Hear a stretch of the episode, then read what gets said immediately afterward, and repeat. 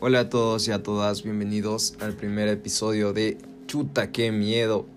En este primer episodio tenemos un tema muy interesante de qué hablar, pero primero les quiero presentar a la persona que nos va a acompañar en esta noche, mi compañero de voz, Andrés. Hola muchachos, ¿cómo están? El caso que vamos a hablar esta vez fue un boom mediático en las redes sociales, además de ser muy reciente. Este tuvo hace unos pocos meses un documental en Netflix. El caso del que le vamos a hablar es de el caso de Lisa Lam. Fue una estudiante canadiense de 21 años de la Universidad de Columbia Británica en Vancouver, Canadá. Su cuerpo fue recuperado del tanque de agua del Hotel Cecil en el centro de Los Ángeles. La historia de Lam empieza el 19 de febrero del 2013, cuando ella llega a hospedarse a este hotel muy frecuentado en la zona.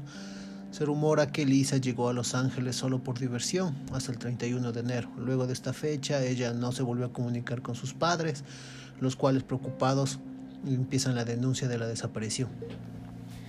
Días después, eh, los huéspedes del Hotel Cecil se quejan del olor y el sabor del agua, diciendo que esta está teñida de colores rojizos y marrones. El personal de limpieza y demás empleados del hotel revisan los tanques de agua que están ubicados en la parte superior del edificio y encuentran el cuerpo desnudo y en estado de descomposición de Lam. Tal vez lo más intrigante de este caso y lo que le da un aire aterrador a esto es la grabación de las cámaras de seguridad, en donde se ve actuar de manera errática y confusa frente a los mandos del ascensor.